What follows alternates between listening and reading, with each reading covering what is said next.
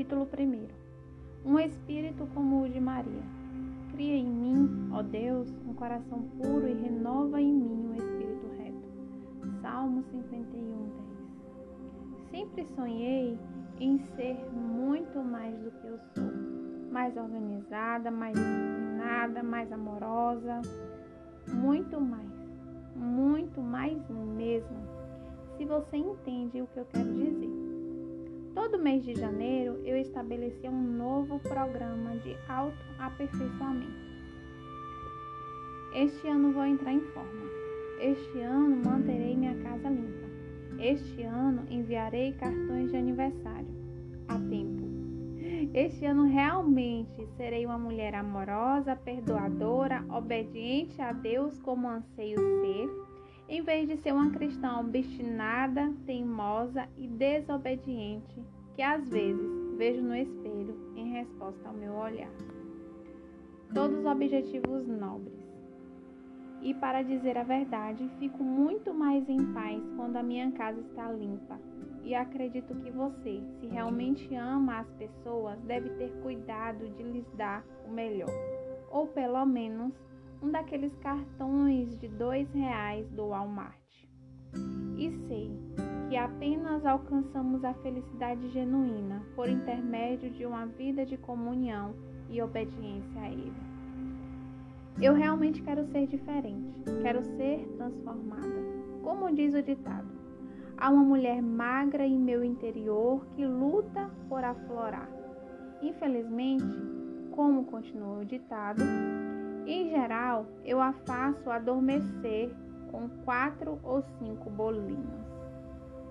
Trabalhar para alcançar esses objetivos nobres deixou-me um pouco mais que um armário cheio de vidros de vitaminas pela metade, com diversos pares de sapato de corrida levemente usados e com produtos de limpeza suficientes para desinfetar um pequeno país do terceiro mundo para não mencionar uma prateleira cheia de livros devocionais. Isso também acontece com você? Talvez você, como eu, tenha descoberto que a maioria das revoluções de Ano Novo tem pouco efeito na vida diária, a não ser acrescentar um fardo de culpa e um sentimento de fracasso. A luta continua, porém sem nunca chegar a lugar algum. Esperar ser diferente e orar para isso apenas para descobrir que não chegou tão longe quanto esperava. Às vezes, com o sentimento de que voltou ao ponto de partida de novo. Conheço isso. Também me sinto assim. Na verdade, foi um desses momentos desencorajadores que me induziu a escrever esse livro. Aprendendo com Marta e Maria. Tudo começou cerca de sete anos atrás, com duas irmãs de Betânia que encontrei na Bíblia, Maria e Marta. Na época, como mulher de pastor e mãe de dois pré-adolescentes, minha vida era bastante atarefada e muitas vezes desequilibrada. Havia muito a fazer em tão pouco tempo. Contudo, quanto mais me envolvia com as atividades, mais meu coração ansiava por intimidade com Deus. Talvez seja por isso que me determinei a dar uma nova olhada na história que me intrigava há anos em Lucas, capítulo 10, versos do 38 ao 42. Rel relata o seguinte: E aconteceu que, indo eles de caminho, entrou numa aldeia e certa mulher, por nome Marta, o recebeu em sua casa. E tinha esta uma irmã chamada Maria, a qual, assentando-se também aos pés de Jesus, ouvia a sua palavra. Marta, porém, andava distraída em muitos serviços, e aproximando-se disse: Senhor, não te importas que minha irmã me deixe servir só? Diz-lhe, pois, que me ajude. E respondendo Jesus, disse-lhe: Marta, Marta, estais ansiosa e afadigada com muitas coisas, mas uma só é necessária. E Maria escolheu a boa parte, a qual não se lhe será tirada. Aprendendo com Maria e Marta. Tudo começou cerca de sete anos atrás com duas irmãs de Betânia que encontrei na Bíblia, Maria e Marta. Na época, como mulher de pastor e mãe de dois pré-adolescentes, minha vida era bastante atarefada e muitas vezes desequilibrada. Havia muito a fazer em tão pouco tempo. Contudo, quanto mais me envolvia com as atividades, mais meu coração ansiava por intimidade com Deus. Talvez seja por isso que me determinei a dar uma nova olhada na história que me intrigava há anos. Em Lucas 10, dos versos 38 ao 42, relata o seguinte: E aconteceu que, indo eles de caminho, entrou numa aldeia e certa mulher, por nome Marta, o recebeu em sua casa. E tinha esta uma irmã chamada Maria, a qual, assentando-se também aos pés de Jesus, ouvia a sua palavra. Marta, porém, andava distraída em muitos serviços e, aproximando-se, disse: Senhor, não te importas que minha irmã me deixe servir só? E disse-lhe, pois, que me ajude. E respondendo Jesus, disse-lhe: Marta, Marta, estás ansiosa e afadigada com muitas coisas, mas uma só é necessária. E Maria escolheu a boa parte, a qual não lhe será tirada. Após ouvir centenas de sermões sobre essas duas mulheres, presumi que o sentido fosse bastante claro. Maria era a heroína, Marta a vilã. E a maior parte do tempo eu era Marta. Eu sentia que o Senhor condenava minha tendência de correr de um lado para o outro, ocupada com muitas coisas, ao mesmo tempo em que ignorava a coisa que era necessária: sentar-se aos pés de Jesus. Todavia, quando estudei em João 11 e 12 o restante da história das irmãs, descobri algo tão bonito, tão incrível que me senti compelida a compartilhar isso em um livro. Vi duas mulheres se transformarem diante dos meus olhos. As duas vivenciaram uma transformação santa quando encontraram o Senhor vivo. E assim, seis anos depois, como ter o coração de Maria no mundo de Marta nasceu. Talvez a lição mais reconfortante que aprendi enquanto trabalhava nesse livro foi que nenhuma de nós reúne tudo isso de uma só vez. Mesmo em nossos melhores dias e com nossa melhor intenção, no fim, todas nós dilapidamos isso. Começamos a trabalhar com os nossos dons e talentos, entusiasmadas em servir ao Messias, apenas para ver nossos esforços se metamorfosearem em um exemplo de perfeição quando não conseguimos ajuda suficiente ou quando não somos apreciadas ou quando alguém consegue a atenção que sabemos merecer. Porém, o que mais se destaca para mim é o fato de que Jesus, quando repreende Marta a respeito de seus afazeres, não condena a eficácia ou o trabalho dela nem sua personalidade positiva. Ele não disse que ela devia ser como Maria para agradá-lo. Jesus apenas não queria que Marta ficasse tão ocupada no serviço da cozinha por causa dele, que se esquecesse da alegria da intimidade da sala de estar com ele. Em João 11, Jesus também repreende Maria. Quando Lázaro, irmão dela, ficou doente e morreu, Jesus esperou dois dias antes de voltar a Betânia. Nesse período, Lázaro morreu. E Maria, aparentemente paralisada pela dor, não sai para se encontrar com Jesus. Em vez disso, fica em casa. Mais tarde, ela o questiona, mas Jesus, embora não lhe responda, sente sua dor.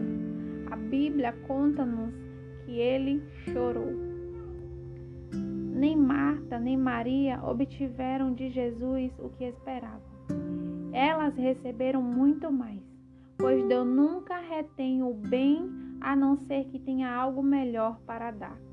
Quer na recusa de mais ajuda na cozinha, quer na cura milagrosa do irmão delas. Tenha certeza de que Jesus sabe muito bem o que faz quando diz não a nossos pedidos terrenos, a fim de dizer sim em seu plano celestial. Todavia, essas duas irmãs tiveram de aceitar o plano melhor de Cristo, pois era uma escolha. Elas apenas se transformaram quando humilharam seu coração e aprenderam com ele. Marta aprendeu a ficar quieta e ouvir. Maria aprendeu a derramar seu coração, como também seu caro perfume em serviço a ele. À medida que receberam o ensinamento de Jesus, elas aprenderam o equilíbrio entre a alma em repouso e o corpo em movimento, entre trabalhar duro para Cristo e sentar-se aos pés dele. Aprendi junto com elas. Minhas tendências semelhantes às de Marta foram temperadas pela gentil graça de Deus. Como eu não sentia mais que tinha de ganhar o favor do Pai, pude por fim desfrutar seu amor profundo. E em vez de lutar, entendi que a permanência na vinha, conforme João 15 relata, realmente representa. E como resultado disso, assim como Maria e Marta, fui transformada. Sou tão feliz por termos um Salvador que nos ama exatamente como somos, mas que nos ama demais para nos deixar desse jeito, sem transformações. Afinal, o propósito principal de Cristo é devolver para nós a glória de Deus que devemos refletir neste mundo. Como a escritora Donna Peyton afirma, nossa tarefa aqui na Terra é mostrar ao mundo um reflexo preciso de como Deus é. Mostrar ao mundo por intermédio de nossa vida quem é Deus. Em outras palavras, o propósito da nossa transformação total é tornar-nos mais e mais semelhantes a Jesus. Todavia, essa transformação apenas acontece se escolhermos ter o Espírito como o de Maria e aceitar a repreensão do Senhor, mesmo quando ela dói. Muros de tijolos e cálculos. Após terminar como ter o coração de Maria no mundo de Marta, resolvi tirar seis meses de descanso. Depois de despejar minha escrita, sabia que precisava de tempo para me recarregar. Eu não tinha ideia de que seis meses se transformariam em seis anos, nem que seriam anos estéreis. Não, não tinha a mínima ideia. Durante esse período, Deus me ensinou muito. Ele me levou a alguns vales e ao topo de algumas montanhas. Tive o privilégio de assistir meu filho John Michael e minha filha Jéssica tornarem-se jovens maravilhosos. Então, há três anos, Deus nos surpreendeu com um bebê, que nós chamamos de Joshua. Verdadeiramente uma bênção inesperada. Além disso, nossa igreja em crescimento comprou terreno e por fim estávamos prontos para construir nossas novas instalações um sonho de anos. Mas foi exatamente esse sonho transformado em realidade que me mostrou o quanto ainda tenho a andar. Ele também fez nascer esta sequência, um livro que eu não sabia que existia. Eu tinha muita certeza de estar no caminho certo com o projeto de construção da igreja, como filha de construtor autônomo tenho familiaridade com o processo de construção. À medida que os planos prosseguiam, descobri em mim mesma uma visão e uma paixão que não sentia há muito tempo. Com o lançamento oficial do nosso levantamento de fundos, havia apenas algumas semanas e eu estava a toda. Havia tanto a fazer, plantas baixas a terminar, brochuras a desenhar, números a esmiuçar. Eu ia para a cama pensando em todos os detalhes e acordava com energia e propósito concentrados, e isso me impelia a seguir com minha lista tumultuada de afazeres e além de outras tarefas. Achava maravilhoso estar fazendo algo para o Senhor. John, meu marido e pastor, tentou alertar-me. Querida, acho que você precisa diminuir o ritmo. Você vai se esgotar. Claro que eu devia ter escutado. Meu marido, ao contrário de mim, não costuma dar sua opinião o tempo todo.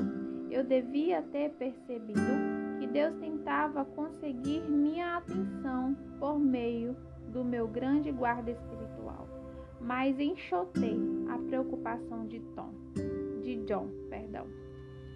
Disse a mim mesma que, sem dúvidas, era um período louco. Manter a bola rolando requer um bocado de esforço. Diminuiria o ritmo mais tarde. Certamente diminuiu o ritmo. Muros de tijolos têm esse efeito sobre as pessoas. Nesse caso, o muro de tijolos foi a falta de fundos. Fomos incapazes de levantar recursos suficientes para completar o projeto e sentimos com firmeza que não deveríamos pedir empréstimo. Os planos tiveram de ser reduzidos, muitos sonhos e ministérios que prevíamos lançar também. Tentei o meu melhor para persistir na visão inicial.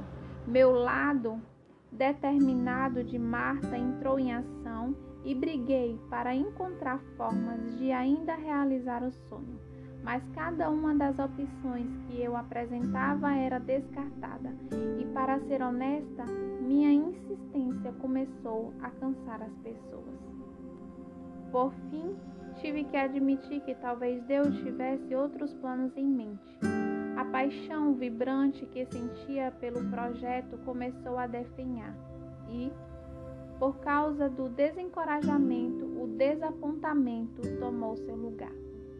Eu levantava. Deus, por quê? Eu não entendo. Queria tanto fazer isso direito. O que fiz de errado? Naquele momento, este livro nasceu. A Marta em mim. Sentir o Senhor sussurrar para minha alma cansada. Joana você tem um espírito como o de Marta. Você é uma boa menina que tenta fazer o certo, mas às vezes faz isso da forma errada. Espírito como o de Marta? Ah, minha cara, eu sabia o que isso queria dizer. Marta tentava se reafirmar em minha vida. Não a Marta madura que aprendera a lição, transformada por Jesus Aqui encontramos perto do fim dos evangelhos mais a Marta antiga, a mulher muito febril, muito ansiosa, cronicamente ativa ao extremo que Jesus teve que repreender em seu próprio banquete. A Marta que amava a Jesus, mas que apenas não se incomodava em ouvi-lo de verdade. A que corria para fazer as coisas do seu jeito e reclamava em voz alta quando alguém ousava agir de forma diferente. Ela era a Marta que eu pensava ter deixado para trás, mas parecia que ela dirigia o espetáculo de novo. O Senhor imprimiu em meu coração. Quando você corre na minha frente, faz as coisas que pede em sua própria força, em Seu esforço, em vez de se envolver na doçura do meu espírito, está disfarçado em sua carne. E às vezes, minha querida filha, não é muito fácil você admitir isso. Foi duro ouvir isso, mas eu sabia que, na verdade, raramente meu padrão mulher em missão era atraente. Embora eu sempre lutasse para manter o comportamento exterior amável, meu espírito interior, a atitude de meu coração, com frequência ficava à margem disso, em especial quando eu estava ocupada, em especial quando eu estava cansada, em especial quando as coisas não andavam do meu jeito. Você pode apenas imaginar as repercussões cósmicas quando os planetas desses três, em especial, se alinhavam. O que tornou a verdade ainda mais dura de ser ouvida foi que eu aprendera, ou achava que tinha aprendido essa lição antes. Na verdade, achei isso mais uma vez. Era a mesma verdade que Deus tentava me ensinar no início do nosso ministério. E de novo, logo depois que terminei, como ter o coração de Maria no mundo de Marta, quando um mal entendido levou a uma des dolorosa desavença com amigas. Agora, aqui estava eu mais uma vez, face a face, com as mesmas falhas antigas, batalhando com o espírito de Marta que continuamente tentava eclipsar meu coração de Maria. Orei com toda sinceridade: Senhor, transforma-me. Todavia, tenho que confessar que, com meu arrependimento, veio um temor subjacente após tantos anos sendo ensinada pela mesma lição, uma vez após outra, eu poderia ser transformada de verdade? Uma transformação duradoura ainda seria possível? Sabia em meu coração que era possível. Afinal, eu experimentara a mão de Deus em minha vida ao longo dos anos. Mas como isso poderia acontecer agora? Qual seria a forma de cooperar mais com o processo? o Senhor sussurrou. Você precisa seguir o exemplo de Maria. E mais uma vez, na quietude do momento, entendi o que ele queria dizer. Um novo tipo de atitude, a fim de ser realmente transformada e de conservar essa transformação, eu precisava ter o tipo de atitude de Maria, quando ela deixava suas tarefas e passava tempo com Jesus aquecendo-se com a presença dele. O mesmo tipo de atitude que Marta demonstrou quando escolheu ser receptiva ao ensino de Jesus, em vez de se ofender com a repreensão. O espírito de Maria não é um tipo de personalidade. Não é sobre ser extrovertiva versus introvertida ou uma pessoa ativa versus um tipo mais contemplativo. Ter o Espírito de Maria diz respeito à nossa atitude em relação ao que Deus quer fazer em nossa vida.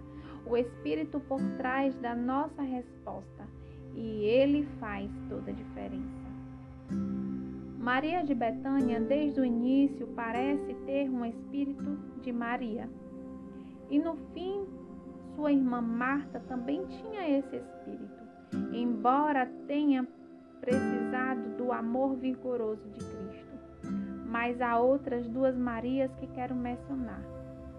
Mais tarde discutiremos, discutiremos ambas de formas bem detalhadas. Mulheres que não partilharam apenas o nome com Maria de Betânia, mas também a paz cheia de graça e um coração afinado com Deus. Primeiro, Maria, a mãe de Jesus, que demonstrou um espírito de Maria disposto quando disse ao anjo Gabriel: Cumpra-se em mim segundo a tua palavra. Lucas 1:38. Embora tudo em seu interior deva ter fraquejado em vista das implicações de dar à luz o Filho de Deus, e embora em seu coração devesse saber que isso custaria caro, ainda assim ela disse sim ao plano do Senhor. Segundo, Maria Madalena exibiu a gratidão de um espírito de Maria por Jesus, libertá-la de sete demônios. Ela, em vez de se acomodar a uma vida normal, abandonou tudo para seguir aquele que a tirou de trevas e a levou para sua maravilhosa luz. Essa gratidão e esse amor persistente pelo Senhor, esse desejo de sempre estar perto dele e de segui-lo aonde quer que ele fosse. Isso também faz parte do espírito de Maria. E percebi que era isso que eu queria. Parecia que o Senhor dizia: dois pontos. Veja, Joana, deleito-me com o coração que recebe bem minha obra, em vez de me ressentir com ela. Tudo que busco é um espírito disposto, receptivo ao ensino. uma vida tão entregue a mim, a fim de que eu possa fazer minha obra sem impedimentos. Ponto. À medida que Deus começou a trabalhar essas verdades em minha vida, percebi que este era o livro que ele me fizera esperar seis anos para escrever. Pois, como se ter o coração de Maria no mundo de Marta apenas mostrar-nos como abrir espaço em nossa vida exterior para a intimidade com Deus, faz-se necessário, tendo um espírito como o de Maria, a fim de nos mostrar como dar acesso ao Senhor, ao recôndito mais escondido e profundo do nosso coração.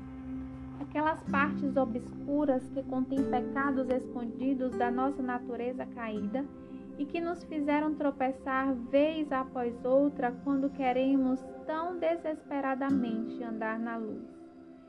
Esses reinos secretos, não tão silenciosos que Cristo veio conquistar e também redimir.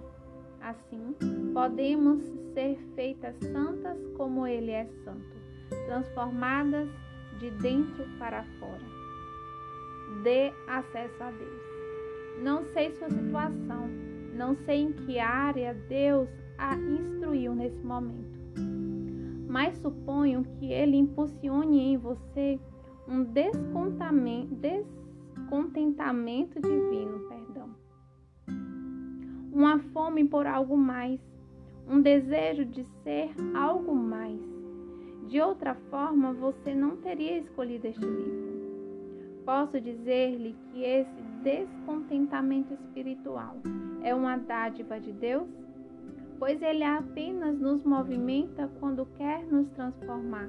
Ele apenas nos faz nos sentirmos desassossegadas com a nossa posição para que nos sentimos dispostas a fazer o que for necessário para chegar onde ele está. Portanto, se estiver sentindo aquele descontentamento inspirador, se estiver cansada de dar um passo à frente apenas para voltar dois, se você, como eu, gostaria de parar de aprender a mesma lição uma vez após outra, então gostaria de convidá-la a juntar-se a mim nessa aventura de transformação. E não consigo pensar em uma forma melhor de iniciar nossa jornada do que com a oração. Senhor Jesus, dou-lhes a minha vida. Convido-o a fazer seu caminho em mim. Pegue-me, quebre-me, sacuda-me e faça-me de novo. Encha-me até transbordar. Transforme-me até reajustar-me. Mas, Senhor, seja o que for que fizer, não me deixe a mesma. Espírito de sabedoria e de revelação, eu saúdo sua obra. Abra os meus olhos para que eu possa ver, meus ouvidos para que eu possa ouvir. Escolho a verdade em vez do conforto e desafio em vez da complacência. Senhor, faça-me sua para sempre e, acima de tudo, transforma-me à sua semelhança. Amém.